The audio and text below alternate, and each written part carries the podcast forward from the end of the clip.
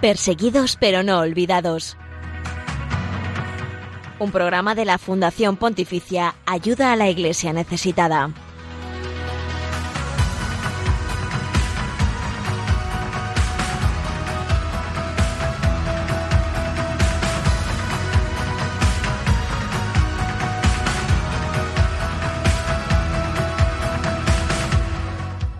Buenos días, bienvenidos a este programa que es un espacio de Radio María que es puente de información, oración y caridad con la iglesia pobre y perseguida en el mundo. Gracias por acompañarnos en Perseguidos pero no olvidados. Hoy, 30 de julio, la iglesia celebra, entre otros, a San José Yuan Genjin. Él fue un laico comprometido, comerciante de la provincia de Hebei en China, que murió mártir perseguido por su fe por el movimiento de los Tuan a principios del siglo XX este señor, eh, pues que estaba en el mercado de su pueblo, eh, fue interrumpido por un grupo de gente que vino a amenazarle por el hecho de ser cristiano.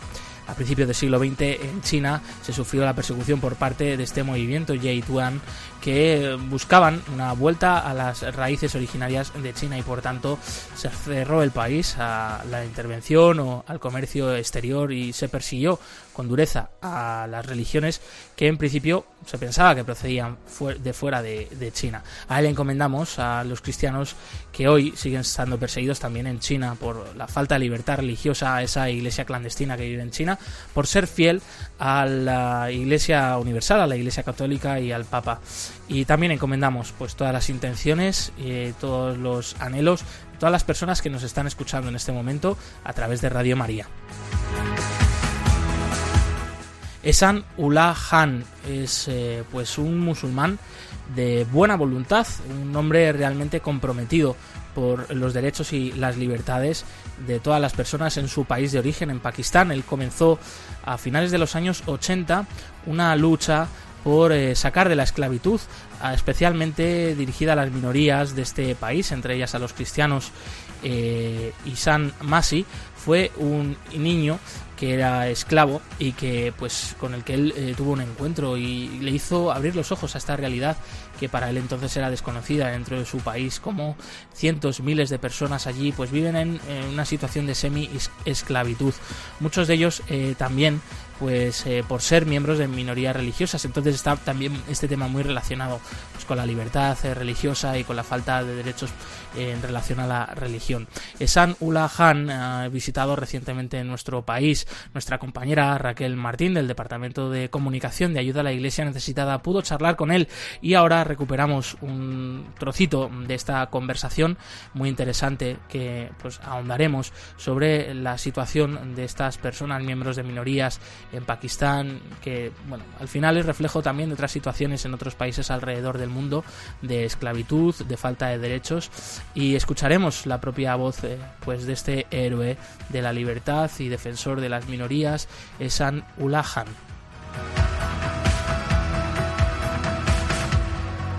Además de todo esto, te contamos a continuación la actualidad respecto a la iglesia pobre y perseguida. También haremos un repaso del informe Libertad Religiosa en el Mundo sobre Yemen, un país que continúa viviendo una guerra civil enquistada, eh, que está provocando una grave crisis eh, de hambre, de refugiados, de gente que huye de la violencia eh, y multitud de muertos y heridos. Y también compartiremos el testimonio de parte del sacerdote Yash Hamel, primer sacerdote asesinado por la yihad en Europa, que falleció, pues eh, ha hecho hace unos pocos días eh, ya tres años de su asesinato en el 23 de julio, 26 de julio de 2016. Queremos conocer un poquito más de cerca su testimonio, su testimonio de martirio que sin duda nos conmovió a todos y que hoy queríamos recordar.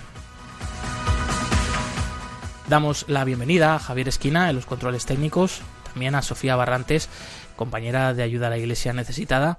Y antes de continuar, estos son los otros canales de contacto con el equipo del programa para que nos podáis dejar aquí vuestros comentarios y sugerencias. Pueden seguirnos a través del Twitter Ayuda Iglesneses y nos pueden dejar sus comentarios con el hashtag No les olvides.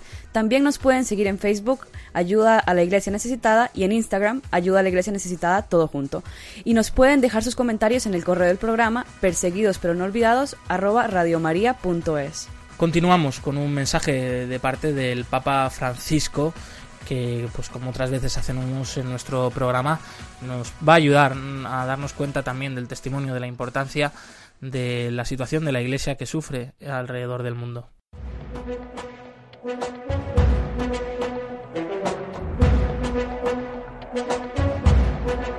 En palabras del Papa.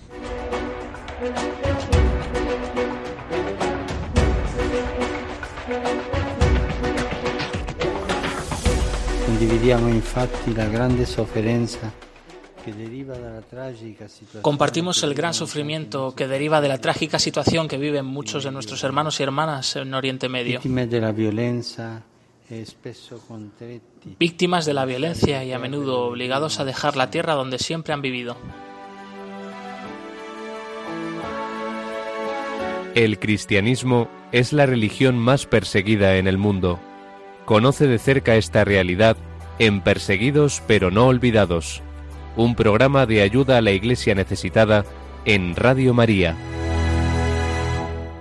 Como avanzábamos al principio del programa, a continuación escucharemos una entrevista de nuestra compañera Raquel Martín del Departamento de, Comunicación de Ayuda a la Iglesia Necesitada Esan Ulahan.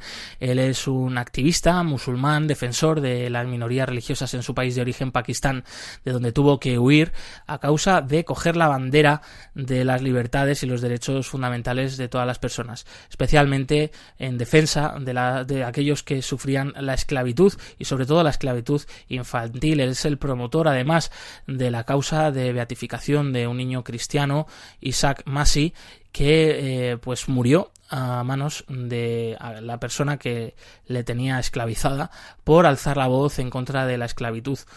Eh, bueno, compartimos un trocito de esta entrevista que seguro no tiene desperdicio y eh, seguro que les va a gustar y nos va a hacer abrir los ojos sobre esta realidad muchas veces desconocida.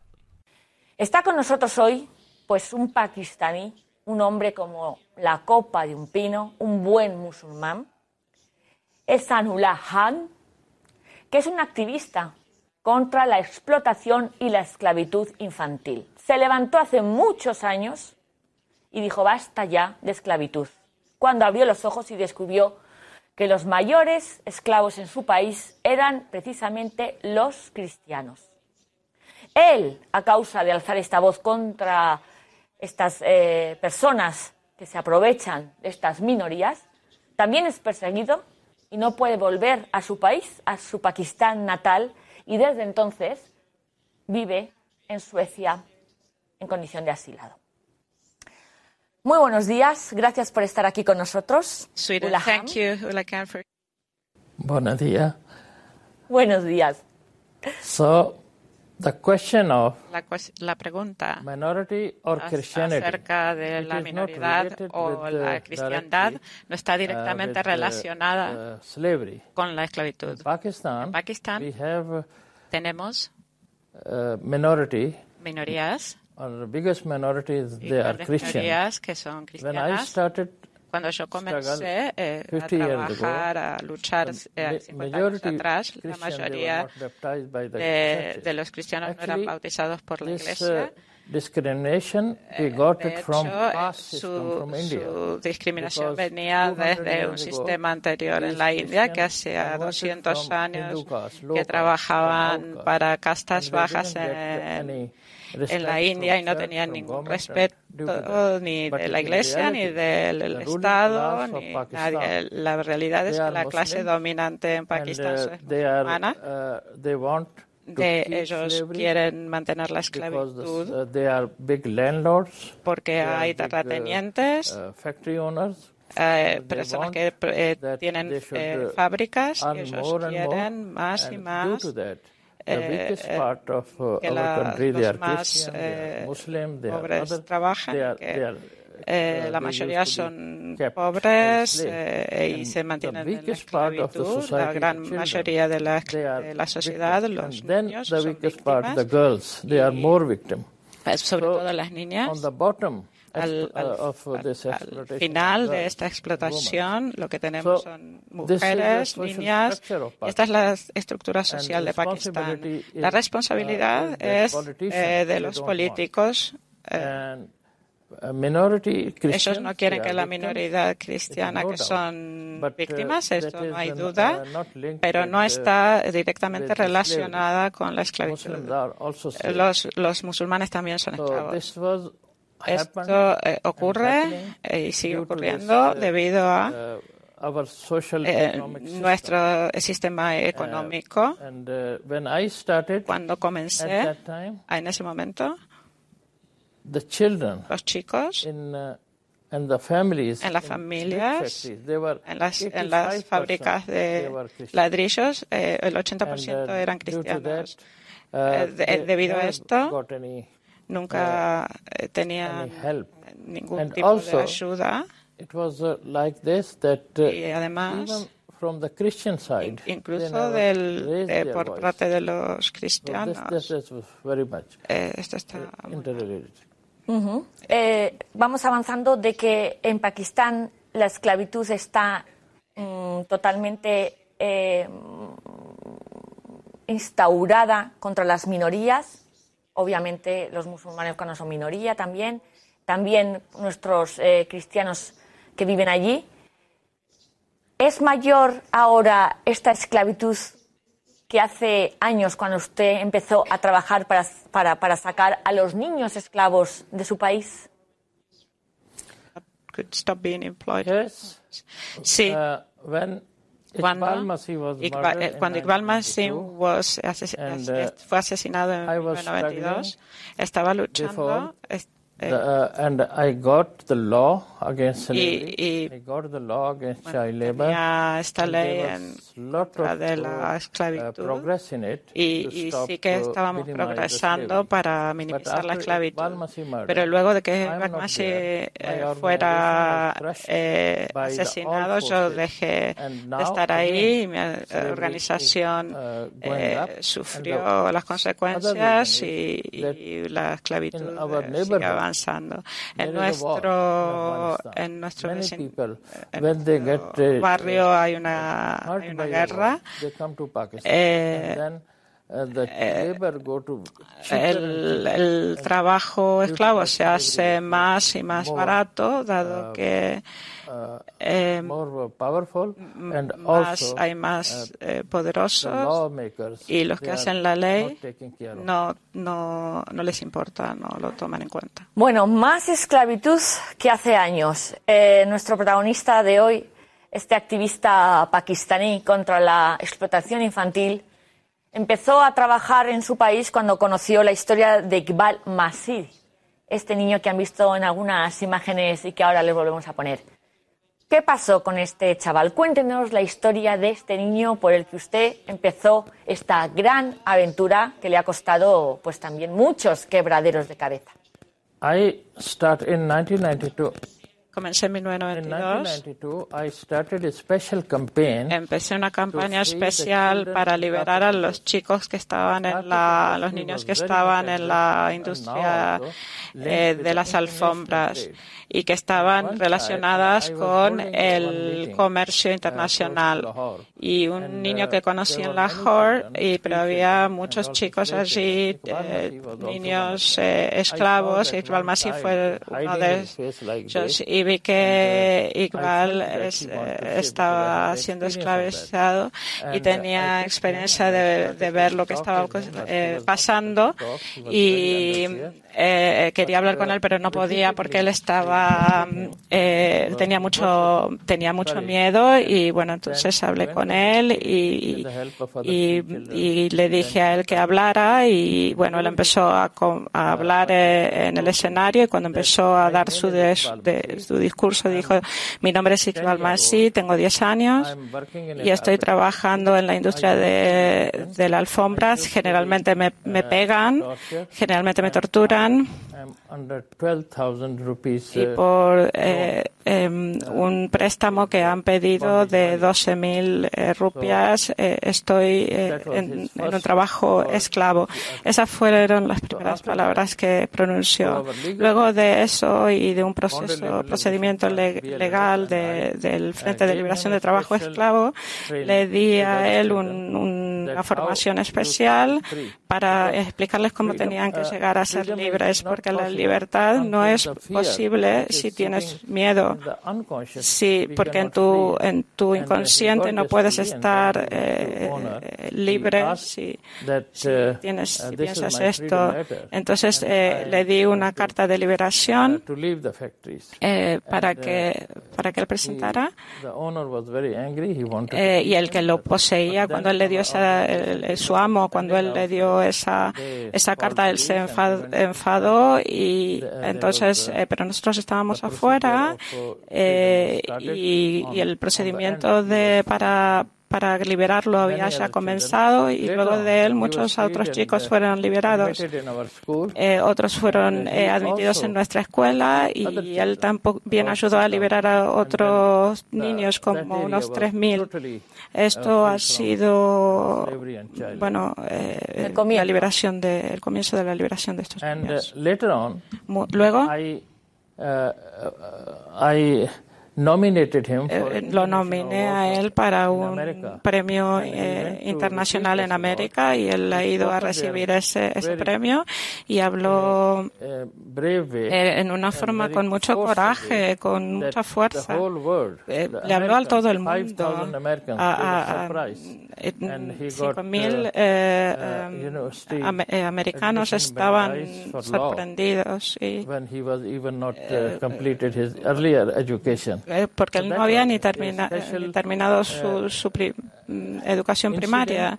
Ese incidente, ese evento, e hizo que igual sea una luz para todos los niños, debido a que estoy por eso intentando que su nombre sea eh, incluido como un eh, que él sea beatificado, porque es una, un símbolo de, del fin de la esclavitud y que se lo recuerde por esto.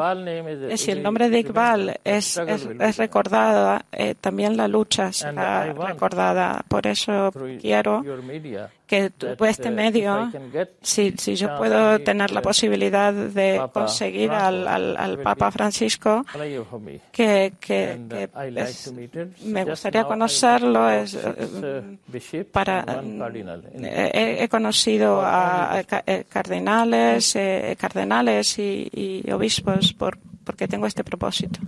Iqbal le marcó la vida y va a ser una luz como, o quiere serlo, una luz eh, de todos estos más de 300 niños que siguen esclavos en estos momentos. ¿Por qué dice usted que es mártir este chaval de 10 años que estaba explotado en esta fábrica de alfombras, que le pegaban, que le torturaban y que era cristiano además? ¿Por qué cree usted que tiene que subir a los altares? two reasons. What he, uh, first he was an activist Primero, él era un activista, un, niño activista, se liberó a sí mismo y liberó a otros, a otros chicos. Primero. Segundo, en mi país, fue la víctima de odio, eh, el odio de, cristianos, eh, musulmanes. Eh, su, amo era musulmán y crearon una, una un ambiente en el, cual existe la esclavitud. El, periódico más eh, importante eh, de Pakistán eh, publicaron en contra de él y en contra mío. De, porque yo eh, eh, estaba destruyendo la economía de Pakistán, porque levantábamos uh, los, los, nuestros puños en, en contra de uh, esto. Y, estuve eh, involucrada en un, caso de, mentiras en contra uh, mío en los tribunales y ningún, y ningún eh, gobierno después me volvió a invitar allí para, para aclararlo. No tengo ni siquiera la visa de Pakistán ni el pasaporte. Eh, decía usted al principio de la entrevista que la situación de la esclavitud ahora, en el 2019, es peor que en 1999 cuando usted empezó. ¿Por qué? ¿Por los móviles? ¿Tienen la culpa las nuevas tecnologías?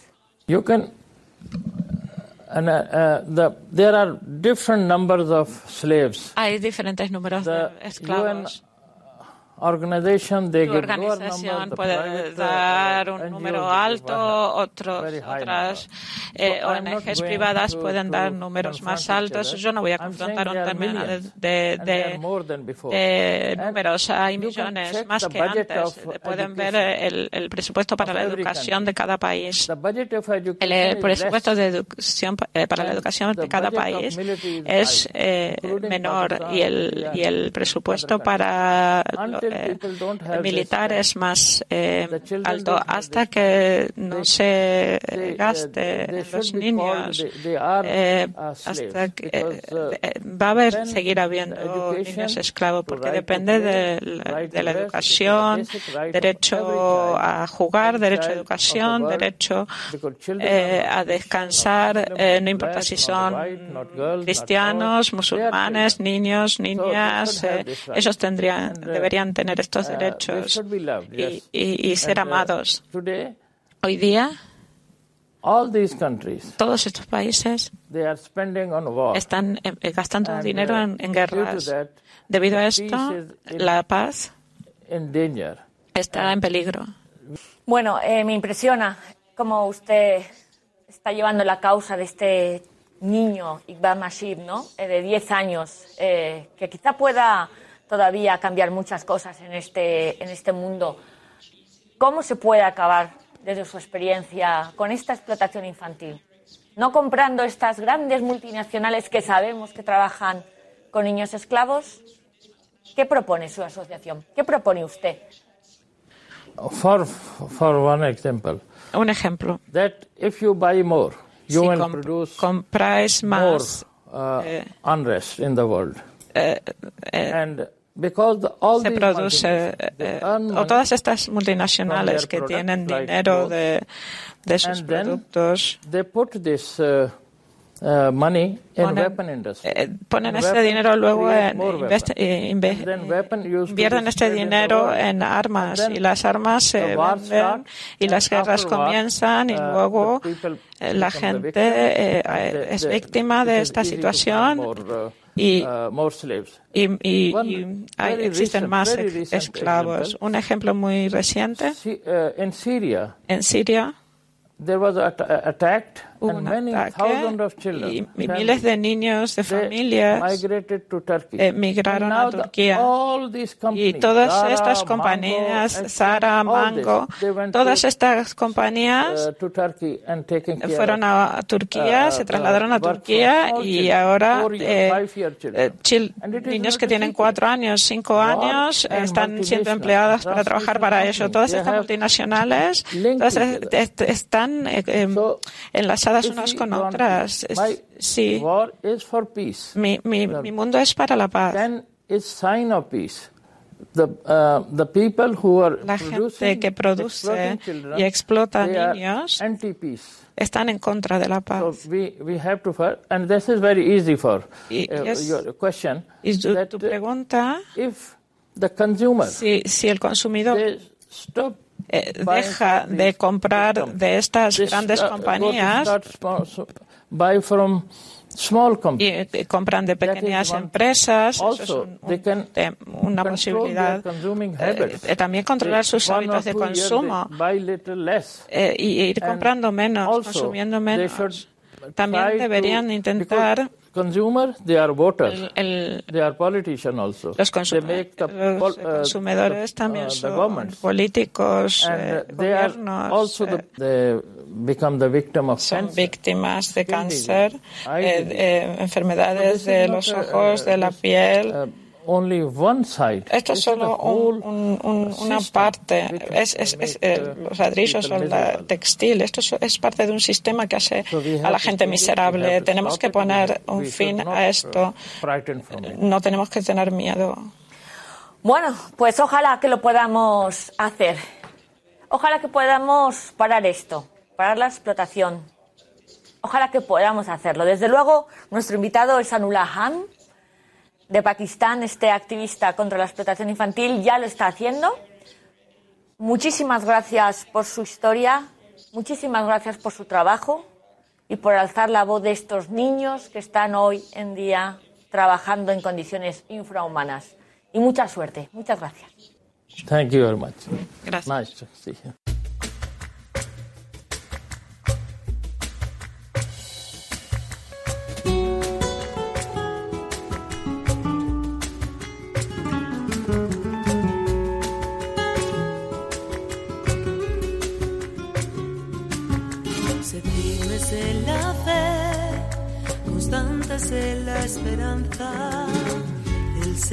Abandona la obra que ha iniciado.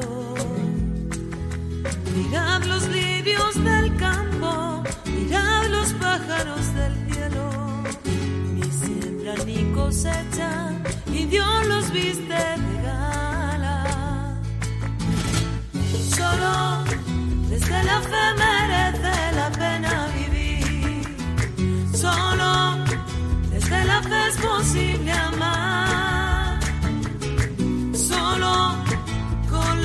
se harán tus sueños realidad. Solo con la fe se harán tus sueños realidad. Hermano sol,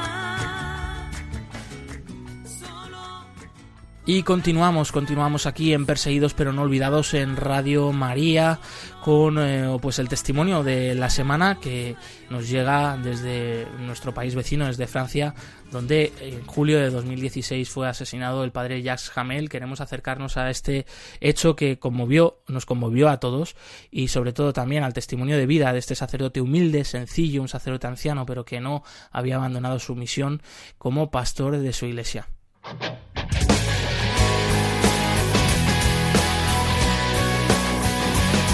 Testigos del siglo XXI.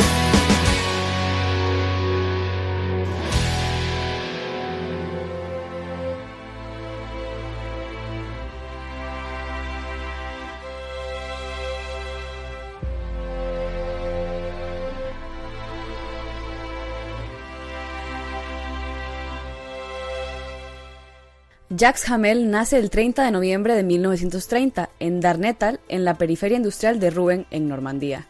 En 1952 entra en el Seminario Mayor de Rouen. Es un estudiante serio, silencioso y extremadamente discreto. Es llamado a filas a la edad de 23 años para servir a Francia en la Guerra de Argelia. Jacques trabaja en las transmisiones como conductor. Un día conduce un jeep lleno de soldados y cuando atraviesan un oasis resuena una ráfaga de metralleta. Todos los soldados del jeep que conduce Jax mueren y también los del vehículo que iba atrás. Solamente sobrevive él. A menudo el padre Jamel se preguntará por qué. El 30 de junio de 1958, Jacques Hamel es ordenado sacerdote en la Catedral de Rouen. Cuando los monjes trapenses de Tibirín, en Argelia, son secuestrados y decapitados en 1996, el padre Jacques sigue la historia con gran dolor. Se pregunta, ¿por qué querer suprimir a toda costa el bien que hacían? La película de dioses y hombres que narra los trágicos sucesos de Tibirín se convirtió en una de sus favoritas. A menudo se cuestionaba sobre la fuerza del mal y del sentido del martirio, pero ¿quién hubiera pensado que sufriría la misma suerte que aquellos monjes? El martes 26 de julio de 2016, el padre Jacques Hamel celebraba como cada día la misa de nueve en su parroquia. Solo participan en esta Eucaristía las hermanas de la Caridad, Sor Daniel de la Foz, Sor Hélène de Co y Sor Huguet Perón que no fallan nunca a la cita, y también el matrimonio Caponet, compuesto por Janine y su marido Gui. La pareja celebraba ese día su 65 aniversario de boda. Dos hombres irrumpen violentamente en el templo por la puerta de la sacristía gritando en árabe Allahu Akbar. En francés exclaman que los cristianos son enemigos de los musulmanes. Se oye la voz nerviosa del padre Jacques en ese momento. ¿Pero qué hacéis? Calmaos. Entonces uno de los jóvenes agarra al sacerdote de la mano y le ordena que se ponga de rodillas. Él intenta resistir y recibe el primer cuchillazo. El padre Jamel grita Vete Satanás, vete Satanás. Un segundo cuchillazo en la garganta acaba con la vida del sacerdote de 85 años. Gui es apuñalado varias veces. Todos creen que está muerto, pero no lo está. Señor, te ofrezco mi vida, rezaba este laico casado con su mujer. Los dos jóvenes se deciden y toman a Janine y a Sorelén por los hombros y las obligan a dirigirse hacia la salida. Aunque parece que quieren utilizarlas como escudos humanos, en cuanto llegan a la puerta las apartan y salen de ellos dos el grito de Allahu Abbar. Son abatidos de inmediato por la policía que estaba ya afuera. El padre Yas Hamel murió al instante. Entregó su vida como lo había hecho a lo largo de toda su vida de sacerdote, es el primer sacerdote asesinado por la yihad en suelo europeo en este siglo XXI. San Etienne du acoge la comunidad musulmana más importante de la periferia de Rouen, procedente mayoritariamente de la inmigración argelina y marroquí. La mezquita más importante de la zona se encuentra justo detrás de la iglesia de Santa Teresa. La parroquia cedió, por un franco simbólico, un terreno para facilitar el acceso a la mezquita. Entre la parroquia y la mezquita existe una buena relación de vecindad. Cuando la mezquita necesita espacio, la parroquia le presta gustosa su sala parroquial. Cada tres meses se organizan encuentros entre la mezquita y la parroquia. El padre Jacques Hamel acudía con una cierta regularidad a algunos de estos encuentros. Aceptó varias veces las invitaciones para participar en la fiesta de Eid al-Fitr, que marca el fin del Ramadán. El padre Hamel dijo en una ocasión, El Dios de los terroristas es un Dios que desea la muerte. Ese no es el Dios del Islam.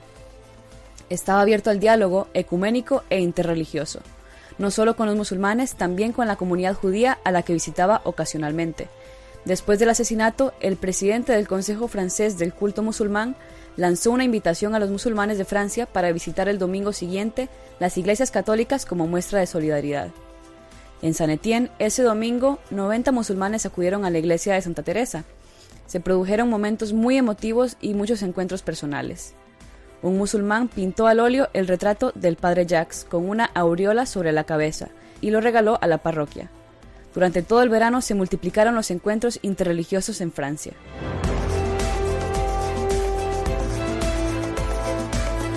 La noticia del asesinato del padre Jas Hamel da la vuelta al mundo y causa una gran conmoción en Europa y especialmente en la Iglesia Católica, que esos días mira a Cracovia, donde centenares de miles de jóvenes católicos de todo el mundo se preparan para celebrar la Jornada Mundial de la Juventud alrededor del Papa Francisco.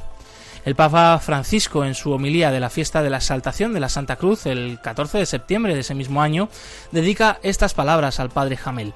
Hoy hay más mártires cristianos en la Iglesia que en los primeros tiempos. Hoy hay cristianos asesinados, torturados, encarcelados, degollados, porque no reniegan de Jesucristo.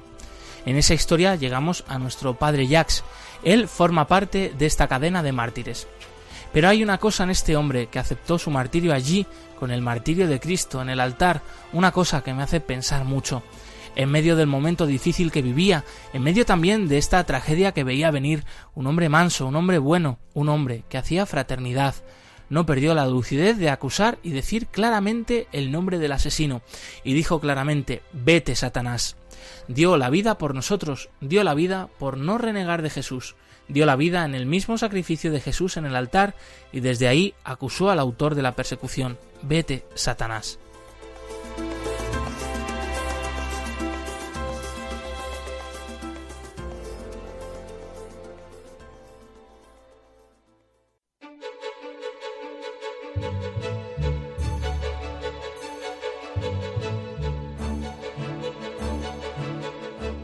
El informe Libertad Religiosa 2018 actualiza la situación de la libertad religiosa y casos de ataque contra las religiones en 196 países del mundo. No seamos indiferentes ante una realidad que afecta a millones de personas en los cinco continentes, especialmente a los cristianos en China, Irak o Nigeria. Conoce cuál es la situación de este derecho a través del informe Libertad Religiosa 2018 que edita Ayuda a la Iglesia Necesitada.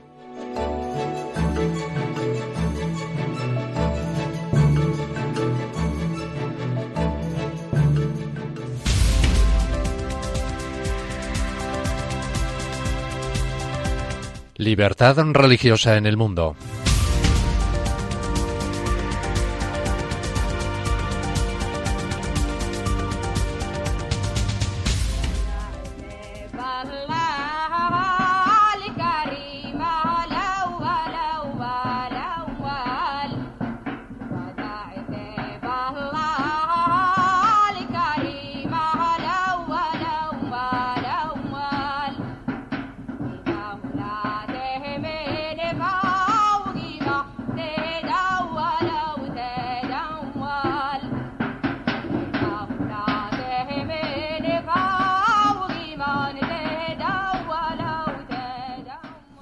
El artículo 1 de la Constitución de Yemen de 1994 declara que el país es un Estado árabe independiente y el artículo 2 declara que el Islam es la religión del Estado.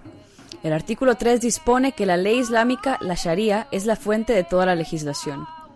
Ni la Constitución ni ninguna otra ley protegen la libertad de religión. Dicho esto, la libertad de pensamiento está protegida dentro de los límites que impone la ley y la Constitución declara su adhesión a las leyes internacionales de derechos humanos. Sin embargo, están prohibidos tanto el proselitismo como la conversión desde el Islam a otra religión. También está prohibido burlarse de la religión. La construcción de mezquitas y de otros lugares de culto requiere una licencia. Se permite que los clérigos no musulmanes lleven sus vestiduras litúrgicas y oficialmente al menos la celebración de servicios y liturgias no musulmanas. La escuela pública está obligada a impartir enseñanza religiosa islámica, no así los centros educativos privados. En la escuela pública no se puede ofrecer ningún otro tipo de formación religiosa.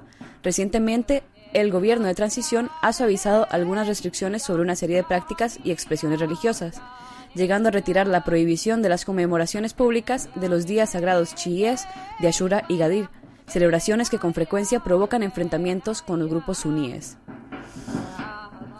En los últimos años, chiíes, suníes y yihadistas y combatientes tribales han entrado en conflicto, dejando al país más pobre de Oriente Medio en un estado de, guerra civil permanente. Desde la unificación del norte y el sur de Yemen en 1990 se han celebrado tres elecciones parlamentarias, las últimas en 2003. Las elecciones previstas para 2009 se cancelaron debido a disputas legales sobre la reforma electoral. El jefe del Estado se elige desde 1999. El presidente Ali Abdallah Saleh se retiró en 2012. En su lugar se eligió para un mandato de transición de dos años a Mansur Hadi el encargo de formar un gobierno de unidad nacional. En 2014, los rebeldes hutíes chiíes del antiguo Yemen del norte, respaldados por el presidente anterior Saleh, se levantaron en armas contra el gobierno. Hadi dimitió en enero de 2015 y huyó a Adén, dejando que los rebeldes tomasen la capital Sanaa y el palacio presidencial. En marzo de 2015, una coalición militar dirigida por Arabia Saudí intervino en Yemen para detener a los rebeldes. A pesar del alto el fuego acordado en abril de 2016, la lucha entre las tropas gubernamentales y los rebeldes hutíes ha continuado. Estados Unidos ha dictado prohibiciones sobre los viajes y ha congelado los activos de Abdul Malik al-Houthi, el líder de los rebeldes, y de Ahmed Ali Abdullah Saleh, hijo del expresidente, por socavar la paz y la estabilidad del Yemen. La guerra que se está librando entre la coalición dirigida por los saudíes y los hutíes, respaldados por Irán, ha ocasionado una importante crisis humanitaria, agravada por una epidemia de cólera que ha matado a 2.100 personas y ha contagiado a otras 900.000 entre junio y noviembre de 2017. En diciembre de 2017, una medida interpretada como deseo de acercamiento, el expresidente Saleh se puso en contacto con la coalición liderada por los saudíes. Unos días después, los hutíes lo asesinaron. Los grupos religiosos minoritarios como bajáis, cristianos, hindúes y judíos han informado del creciente nivel de hostigamiento, sobre todo en las zonas controladas por los hutíes. Estos últimos han arrestado a gran cantidad de bajáis y han registrado sus viviendas y centros religiosos. También han intimidado a los cristianos y a los imanes suníes y han fomentado el antisemitismo. Además, las comunidades locales de todo el país han desarrollado actividades antisemitas, imprimiendo textos en contra de los judíos, intentando coaccionarlos para que se conviertan al Islam o bloqueando las carreteras que conducen a las comunidades judías. También los musulmanes ismailíes siguen sometidos a la discriminación. El gobierno en el exilio internacionalmente reconocido se ha debilitado con la toma del poder de los hutíes y carece de capacidad para hacer cumplir las leyes. Según el informe sobre los derechos humanos de 2017 del Departamento de Estado de Estados Unidos, la consecuencia ha sido el incremento del número de violaciones de los derechos humanos, por lo que se producen asesinatos arbitrarios, desapariciones, secuestros y otros actos de violencia cometidos por diversos grupos. El informe también registra las vulneraciones de los derechos privados de los ciudadanos y las restricciones a la libertad de expresión, prensa reunión, asociación, religión y movimiento.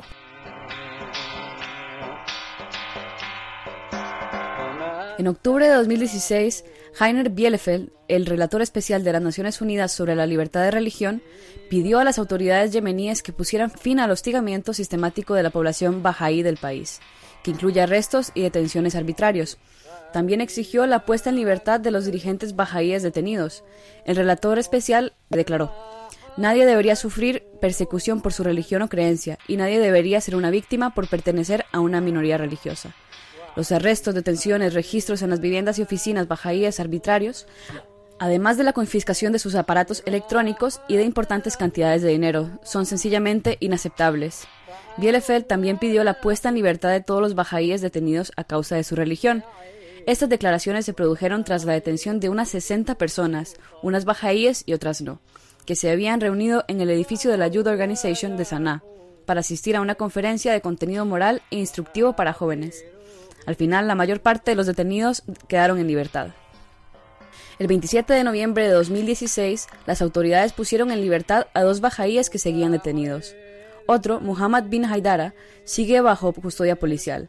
Arrestado en diciembre de 2013, fue condenado a muerte en enero de 2018 por presunta colaboración con Israel y falsificación de documentos oficiales.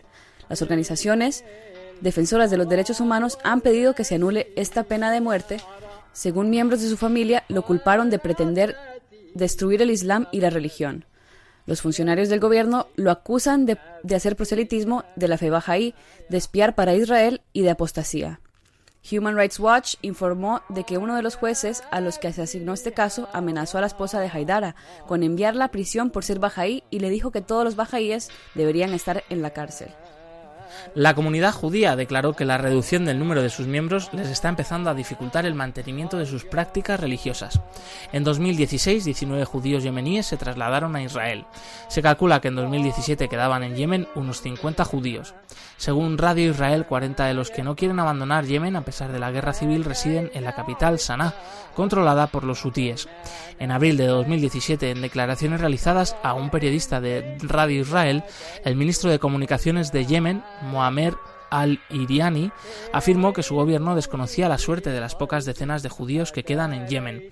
Además, declaró que los hutíes consideran que la escasa población judía restante es un enemigo y que están realizando una campaña de limpieza étnica que se propone liberar Yemen de la comunidad judía. En abril de 2016, Omar Mohammad Batawil, acusado de ateísmo por unas opiniones que publicó en Facebook que se consideraron críticas contra el Islam, fue secuestrado y asesinado. Tawakul Karman, Premio Nobel de la Paz, hizo unas declaraciones sobre este asesinato culpando a la ideología takfiri.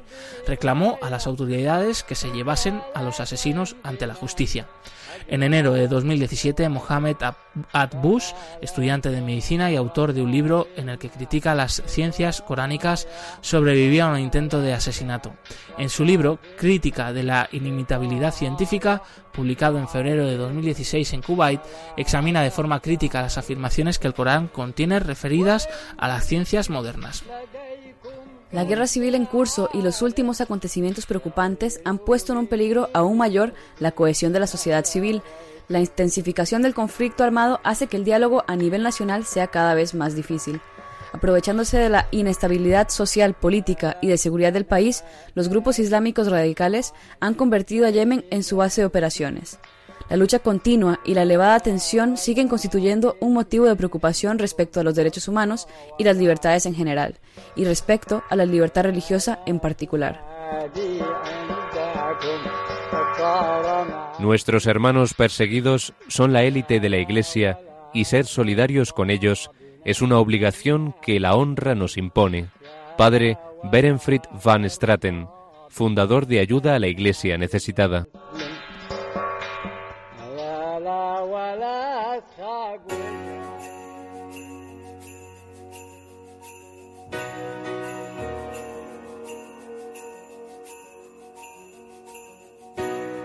If you told me all about your sorrows, I'll tell you about a cure. If you told me you can't fight the battle, there's a baby boy who won the war. The war was won by a baby boy. Alleluia,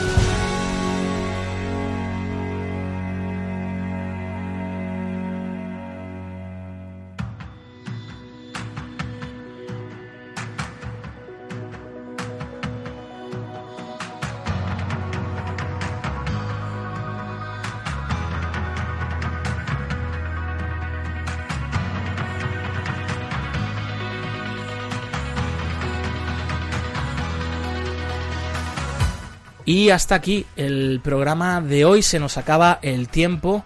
No obstante, eh, pueden volver a escuchar este programa en el podcast de Radio María y seguimos en contacto, como siempre, a través del correo electrónico del programa perseguidos pero no olvidados arroba radiomaria.es.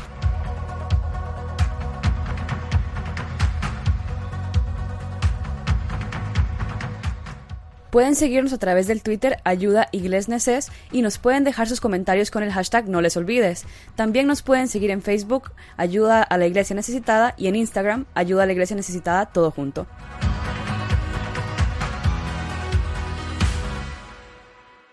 Nosotros nos volvemos a escuchar el próximo 6 de agosto, ya estrenando un nuevo mes Esperemos que pues vaya todo bien allí donde estéis, los que todavía seguís trabajando, aquellos que estáis de vacaciones, los que estáis disfrutando de vuestra familia o de los compañeros de trabajo igualmente, seguimos unidos en la oración. Te recordamos que continúa aquí la programación con el rezo del Ángelus, movidos por el amor de Cristo al servicio de la Iglesia que sufre. Un fuerte abrazo y hasta pronto.